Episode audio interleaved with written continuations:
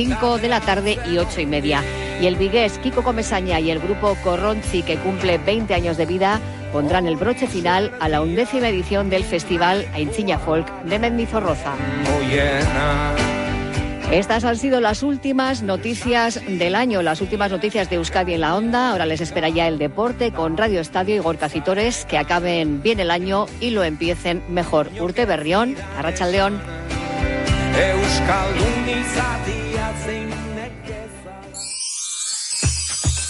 Felices fiestas.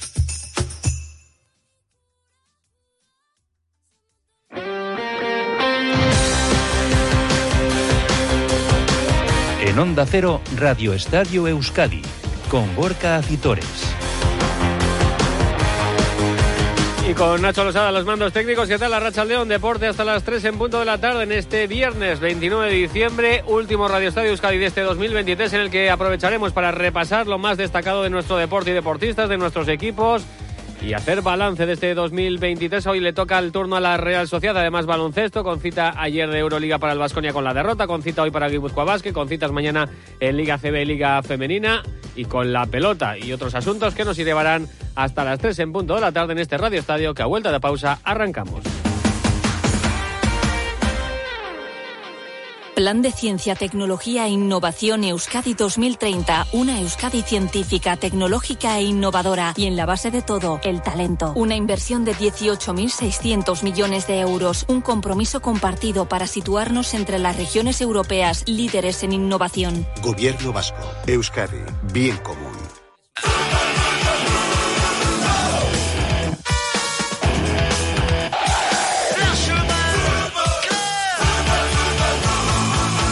41 minutos pasan de las 2 de la tarde, abrimos página futbolística, hablando en primer lugar del Atlético que ha entrenado a puerta cerrada esta mañana en las instalaciones deportivas de Lezama con la ausencia tanto de Gorka Guruceta como Dogo Rincón. En principio no son demasiados los problemas para estos dos futbolistas que atravesan en principio procesos gripales y febriles y que no deberían tener problema para estar disponibles para Ernesto Valverde de cara a la cita del jueves 4 en el Sánchez Pizjuán frente al Sevilla, la última jornada de la primera vuelta. Por su parte, Oscar de Marcos y Dani García siguen trabajando al margen y esto sí tienen más complicado poder llegar a tiempo para el equipo de Ernesto Valverde que ha recuperado ya en el entrenamiento con el resto de sus compañeros, a Íñigo Ruiz de Galarreta, que podría volver a la convocatoria, y a Iñaki Williams, también ha vuelto al grupo después de que se haya entrenado al margen en las dos sesiones anteriores. Ha reconocido el propio futbolista rojo y blanco que ha comparecido ante los medios de comunicación antes de ese entrenamiento, que era un plan eh, ya consensuado con eh, los servicios médicos y el cuerpo técnico del Atlético en vista de lo que le va a venir este próximo mes de competición. Ya saben que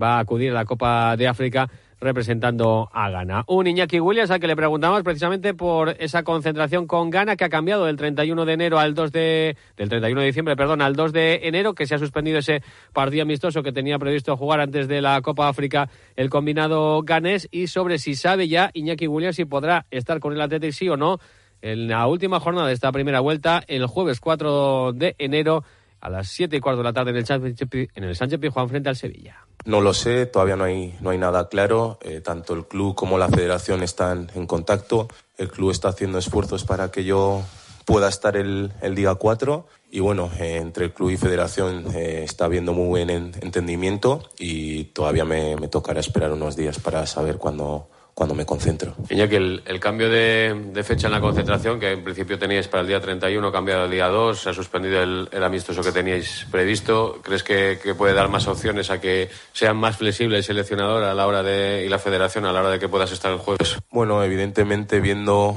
cómo han habido estos cambios puede acercarme a que pueda a que pueda jugar, pero como os digo todavía no lo sé. Tanto el club como la federación están en contacto y yo evidentemente pues quiero ayudar a ambas partes, eh, tanto a mi club, que, es al que le debo todo, que es el que me ha hecho estar en esta situación. Espero poder estar, me gustaría estar, evidentemente me gusta jugar al fútbol en el Atleti, me gusta ayudar a mis compañeros, estamos en, en buena dinámica, eh, me encuentro muy bien, eh, ayudando al equipo, haciendo goles, dando asistencias y evidentemente cuando uno está de racha y está de dulce, pues eh, hay que estirar el chicle todo lo que todo lo que se pueda. Pero bueno, como no es una decisión que dependa de mí, yo tengo ilusión por poder ayudar a a, a, las dos partes y sobre todo pues tengo ganas también de, jugar la Copa África.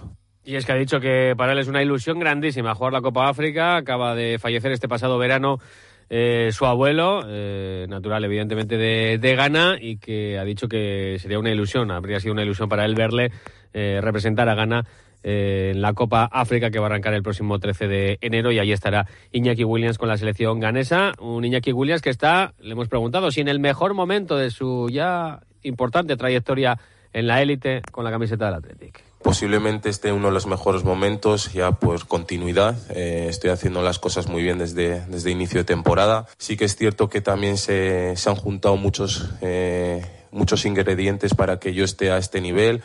El equipo está jugando un altísimo nivel de fútbol, eh, la afición está, está muy contenta. Yo creo que al final que cuando sumas tantos jugadores a buen nivel, pues para, para los delanteros en este caso, pues es más fácil ver, ver portería prácticamente tenemos ocasiones todos, todos los partidos, tanto yo como Guru, como Nico o Jan, que somos los que más estamos jugando, estamos disfrutando de, las ocasiones y la verdad que, que, uno de los mejores momentos que, estoy teniendo desde que empecé, sin ninguna duda. Bueno, pues Iñaki Williams, sin duda alguna, en uno de los mejores momentos de su carrera deportiva, aportando en el Atleti va a ser una baja más que sensible en el mes de enero, con esa Copa de África en las filas del conjunto rojo y blanco, en mes de enero, que veremos a ver lo cargado que está de partidos con la Liga y con las rondas coperas, según vaya avanzando el conjunto rojo y blanco. Una baja que espera Iñaki Williams que puedan suplir sus compañeros. Puede ser difícil para el equipo pues eh, contar con, con mi ausencia, pues porque ahora estaba haciendo las cosas muy bien. Pero bueno, los compañeros están más que preparados para, para suplirme cuando no esté. Tanto Adu como, como Alex, eh, que son jugadores que pueden jugar en mi posición, están entrenando muy bien, están, están haciendo las cosas muy bien y seguro que, que cuando yo no esté, pues lo hacen igual de bien y, sacamos los resultados adelante. Veremos a ver, ¿eh? Cuando se concentra Iñaki con la selección de Ghana, sigue trabajando el Atleti para que esté ese próximo jueves, día 4 de enero, en la última jornada de la primera vuelta en el Sánchez Pizjuán ante el Sevilla, como trabaja también la Real Sociedad con las federaciones japonesa, eh, nigeriana y de Mali, en este caso, para poder mantener tanto ataque cubas a, Omar Sadik y también a, a Marí Traoré en el partido, en el derby, que va a abrir el año futbolístico 2024 para los nuestros en Anoeta el próximo martes, día 2 a las siete y cuarto de la tarde frente al Deportivo Alavés, una Real Sociedad que ha entrenado a puerta abierta esta mañana en Zubieta con mucha presencia de aficionados chubordines, sobre todo chavalería, Barrenechea, Lustondo, Traoré y Sadik siguen al margen del grupo, los tres primeros tampoco se ejercitaron por sus dolencias en la vuelta ayer por la tarde al trabajo, mientras que Sadik no llegó a tiempo a San Sebastián, lo hará a lo largo del día de hoy. Además, eh, un nombre propio en la sesión de esta mañana, Martín Zubimendi, que ha tenido que retirarse antes de la sesión de trabajo eh, con un golpe en el, tobillo. Esperemos que no sea absolutamente nada y que pueda estar disponible para Imanol para ese derby del próximo día 2. Y como digo, el que ha trabajado con normalidad está que Cubo, eh, como lo hizo en la jornada de ayer, y pendientes a ver de lo que deciden eh, las diferentes federaciones en torno a la incorporación a sus respectivas selecciones y si pueden estar o no disponibles para ese derby del día 2 en Anoeta, en el Real Arena, frente al Deportivo Alavés. Hemos analizado estos días eh, el año futbolístico 2023 del Deportivo Alavés, del Athletic. Hoy toca el turno de la Real Sociedad y lo hacemos con nuestro compañero de Mundo Deportivo Ángel López, al que ya saludo. Ángel, ¿qué tal? Arrachaldeón. Arrachaldeón. Bueno, un 2023 eh, para la Real Sociedad. Yo no voy a decir que sea inmejorable, eh, porque todo, todo se puede mejorar en esta, en esta vida, pero yo creo que sí, casi, casi inolvidable, ¿no? Sí, sí, la verdad es que ha sido un 2023 inolvidable, que en lo que se refiere a nota, pues si no es sobresaliente, lo roza, porque, bueno, sobre todo eh, la Real Sociedad se ha clasificado para la Champions League 10 años después yo creo que eh, su participación en Liga durante la pasada temporada y en esta, aunque quizás se le hayan escapado algunos puntos de más, está siendo eh, muy buena o ha sido muy buena. Sobre todo, pues ese concurso en la fase de grupos de la Champions League eh, está siendo extraordinario. Le ha llevado a ser primera de grupo, participar en los octavos de final de la Champions y en definitiva, yo creo que los aficionados de la Real Sociedad están muy felices por lo que les ha ofrecido y brindado su equipo en este año que acaba. Además, mirando con optimismo, entiendo Ángel, a este 2024 y con esa cita ¿no? que comentabas en, la Champions, ese 14 de febrero, partido de ida en el Parque de los Príncipes frente al Paris Saint-Germain, y por qué no, seguir soñando ¿no? con, con esta Real. Por supuesto, además es que con Imanol Alguacil parece que este equipo no tiene techo, eh, está rompiendo todas las barreras y está dejando escapar todos los fantasmas que podía haber por Anoeta y por eh, Zubieta. Hace dos años ya la Real Sociedad, después de más de 30, consiguió un título, el de la Copa del Rey, además en la final contra el Atleti. Y ahora, pues fíjate, la eh, ambición es tratar de, de avanzar nada menos que la Champions League y en primera instancia eliminar al Paris Saint-Germain en los octavos de final. Es una empresa complicada pero con este equipo sí es verdad, parece que no hay que ponerle diques a los sueños porque eh, sigue evolucionando, son cinco años ya ininterrumpidos con Imanuel Alguacil al, al frente y la evolución de la Real es eh, franca. Lógicamente la ambición en liga pues es intentar eh, escalar alguna posición. La Real ahora mismo es sexta con 31 eh, puntos, aunque lejos de los puestos de Champions. Pero ahí están dos competiciones que ilusionan y mucho en el seno de la escuadra Churiurdin, que son la Copa del Rey y, por supuesto, esa Champions League y poder por fin eh, tratar de eh, solventar con victoria una eliminatoria europea. Mm, desde luego que sí. Ángel, ya para ir terminando, dentro de esa competición, como hablabas de la, de la Copa del Rey, el mes de enero es importantísimo y lo hablábamos antes. Si la Atleti va a perder a Iñaki Williams, la Real Sociedad va a perder a, mm. sobre todo ataque cubo, pero sin olvidarnos de, del aporte de Traoré, que está siendo muy positivo esta temporada, una de las caras nuevas de la, de la Real Sociedad, o de Umar Sadik en ataque. Sí, la verdad es que son bajas importantísimas, evidentemente, sobre todo la de Taque Cubo, que yo creo que ahora mismo es la estrella en todos los sentidos de la Real Sociedad y además se agrava esa ausencia a partir de probablemente el partido contra Alavés porque pues Ander Barrenechea también está lesionado y de momento no se incorpora a los entrenamientos. También es muy importante la baja de otro titular indiscutible como la de Amari Traoré. Se entiende que quizá la selección de Mali no llegue tan lejos como la de Japón en la Copa Asiática, la de Mali en la Copa África. Y Sadik pues eh, ha metido goles bastante importantes para la Real, aunque su aportación no ha sido tan relevante como la de los dos anteriores. En todo caso, pues sí, la Real es uno de los eh, equipos más perjudicados por la disputa de estos eh, campeonatos. Y bueno, lo que hay que esperar es que vuelvan cuanto antes, aunque sea en contra de los intereses de su selección y sobre todo en perfecto estado de revista eh, porque vienen fases de, del calendario pues decisivas, no solo, como comentaba, las eliminatorias coperas, también esa ronda de octavos de final de Champions contra el Paris Saint Germain y partidos importantísimos, pues lo comentabas también, el derby en Bilbao y, por ejemplo, el partido de Girona, o sea que van a ser bajas sensibles, pero bueno, eh, en principio la Real no va a fichar en enero y, eh, Manuel tiene eh, pleno convencimiento y confianza en toda su plantilla. Y así lo ha demostrado en los últimos años el técnico, el técnico de Orio. Ángel López, compañero de Mundo Deportivo, muchísimas gracias por tu análisis y Urte Berrión. Urte Berrión, Berdín. Y hablamos también de la Real Sociedad. Ya saben que seguimos eligiendo al mejor jugador de la temporada, el trofeo Duchayán, el que Remiro va en cabeza por delante de Bryce y Cubo. En Ducha ya son especialistas en cambiar tu bañera por un plato de ducha y hacer de los baños espacios más accesibles. Además lo hacen en un tiempo récord y sin incómodas obras. Llama ya al 943 44 46 60 o visita su página web duchaya.com y hablamos también del Deportivo Alavés, que será el rival de la Real Sociedad en ese derby de Anoeta y que también ha entrenado esta mañana a puerta abierta, lo ha hecho en Mendizorroza, con presencia de muchos jóvenes aficionados y mirando al derby de Anoeta. Carlos Vicente ya es uno más, tras entrenar ayer por la tarde por primera vez con sus nuevos compañeros. De cara al derby ante la Real, Duarte será baja por sanción, mientras que la duda es si podrá estar o no Apcar, que ya recordarán eh, tiene que incorporarse a la concentración de Marruecos después de ser convocado en la jornada de ayer. En lo institucional, ayer Junta de Accionistas que aprobó como un mérito trámite con un apoyo de más del 99% las cuentas del pasado ejercicio saldadas con unas pérdidas de 3,4 millones de euros y el presupuesto de la presente temporada que se eleva a más de 64 millones y que prevé, eso sí, un superávit de más de un millón de euros. Más contestación tuvieron otros asuntos como la reforma del Mendizorroza, la relación con el Vasconia Baco, el límite salarial, un límite por el del que hablaba eh, también el director deportivo Sergio Fernández. Muy limitado, difícil, como os he dicho antes, nos vimos obligados a hacer un grandísimo esfuerzo, algo a lo que agradezco a la propiedad porque realmente era una situación tremendamente compleja y, difícil y a partir de ahí pues está claro que tendremos que hacer eh, ingeniería económica para poder incorporar a alguien más, pero desde luego si existe esa mínima opción y entra dentro de nuestras posibilidades, lo haremos.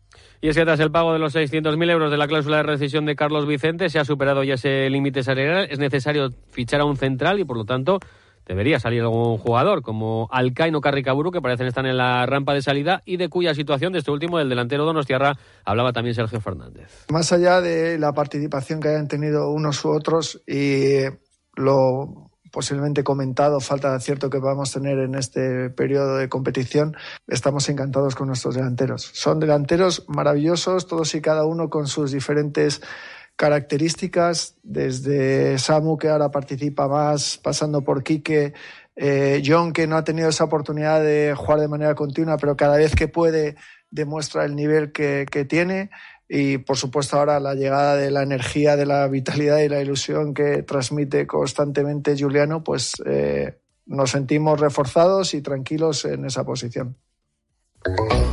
Cada vez tengo más visitas en la web. Ayer me entró el primer pedido por Instagram. Ahora tengo ordenada mi base de datos de clientes y puedo enviarles mis ofertas. He conseguido salir en los primeros puestos en Google. He averiguado por qué apenas tenía ventas en mi web y ya me lo han arreglado. Euscommerce, el programa de transformación digital del Departamento de Turismo, Comercio y Consumo del Gobierno Vasco, gestionado por las cámaras de comercio vascas.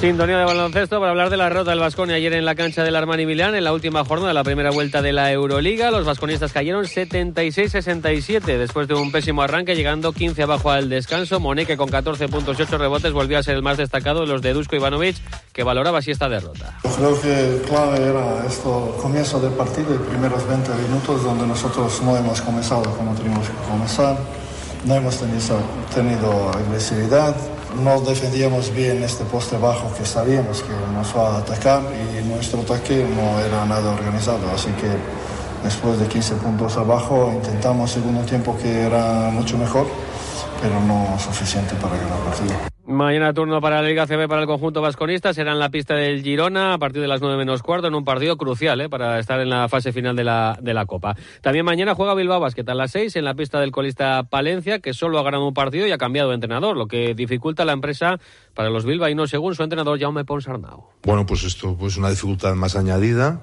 Respetamos muchísimo tanto al entrenador que tenían antes como el que tienen ahora y que seguro que van a hacer todo lo posible para atacarnos bien y defendernos bien y ahí pues vamos a tener que, que tomar respuestas durante el partido de, adapta, de adaptación porque seguro que hay cosas que nos sorprenden. Hay, cosas a identificar que son importantes para entender la, la exigencia del partido. Uno, que jugamos contra un equipo que en ataque ha sido mejor que nosotros. Yo me espero un partido difícil, duro y muy exigente. Más baloncesto ya para esta misma tarde, ya que Guipúzcoa Vázquez recibe a partir de las ocho y media en Iyumbe a la Lega Cantabria, rival del que habla así el técnico de los guipuzcoanos, Miquel Odriozola. Es uno de los equipos que marca el límite del playoff ahora mismo. Entonces, para nosotros es importante ganar y, ampliar esas diferencias, ¿no? Creo que es importante, porque al final nuestro objetivo es ese. Y, para eso tenemos que ser competitivos. Y tienen jugadores con, mucho talento, ¿no? Al final tienen, tiene a Misa Bulic, que es el máximo anotador del equipo, tiene a Spencer Littleson, que es un tirador buenísimo, y luego tienen gente joven como Urban Klasbar, que, que, bueno, le está costando, pero es un jugador con muchísimo talento, cantera del Madrid, Rafael Lisboa, que igual no está acertando de fuera lo que, lo que quiere, pero es un jugador que amenaza mucho, Agustí Sanz, que tiene muchísima experiencia, eh, tiene tres, tres pivots, que, que, no es algo común en, en la liga. Eh, Nogués, que, que, te anota desde, desde, desde fuera, como metió cuatro triples el último partido. Va sumando jugadores y al final tiene muchos focos, sobre todo a nivel de anotación exterior, ¿no? Y, bueno, pues eh, va a ser complicado. También canastas en la Liga Femenina, con la última jornada del año que nos trae mañana un derby en Malostre, entre Loite, Garnica y DK Euskotren. Azumuguruza es la entrenadora de las guipuzcoanas. Guernica siempre es un rival muy duro, más en su campo. Son derbis, son partidos muy diferentes al resto de los de la liga, en los cuales todos nos todos lo damos todo y bueno, pues yo creo que nuestra clave evidentemente es eh, seguir estando tan sólidas en defensa como llevamos los últimos partidos, pero creo que para ganar a Guernica necesitamos un poco más de acierto ofensivo y estar un, po un poquito mejor en ataque. El derby de Maloste a las seis y media. Media antes jugará Araski en la pista de Avenida de Salamanca, pista de rival complicado desde luego para las eh, alavesas. Además, más deporte para este viernes en balomano a las 8 el Veravera vuelve al Gasca para recibir al Elda en un partido que había sido el técnico de las dos tierras y Manuel Álvarez. Es un partido bastante complicado porque al final es un equipo que, que juega bien, que hace bien las cosas y que no va a dejarnos jugar tranquilos. Yo creo que ellos van a tener sus armas, saben que juegan en campo de, uno de los líderes y que a ellos les va a tocar oponerse, pero seguro que ellos para eso van a venir, van a venir preparadas. Más nos va a tocar a nosotras estar un poquito en, en, nuestro mejor nivel, ¿no? Superar un poquito las bajas, superar un poquito seguro que esos nervios iniciales para poder hacer frente al partido. Y esta tarde se cierra en el estado la sexta jornada del campeonato parejas en pelota con la baja de Peyo Echeverría que será sustituido por Javier Zabala junto a Zabaleta se medirán a Peña Segundo y Alviso. Tampoco nos olvidamos de las muchas San Silvestres que el día 31 despedirán el año en muchas localidades vascas, además de las tres capitales. Destacamos otras como las de Galdaca, la más antigua del estado. Nosotros lo que les deseamos es que salgan bien de este 2023 y entren mejor aún en el 2024. Les esperamos ya en el nuevo año.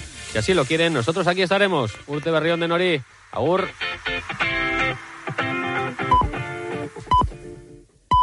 Son las 3 de la tarde y las 2 en Canarias.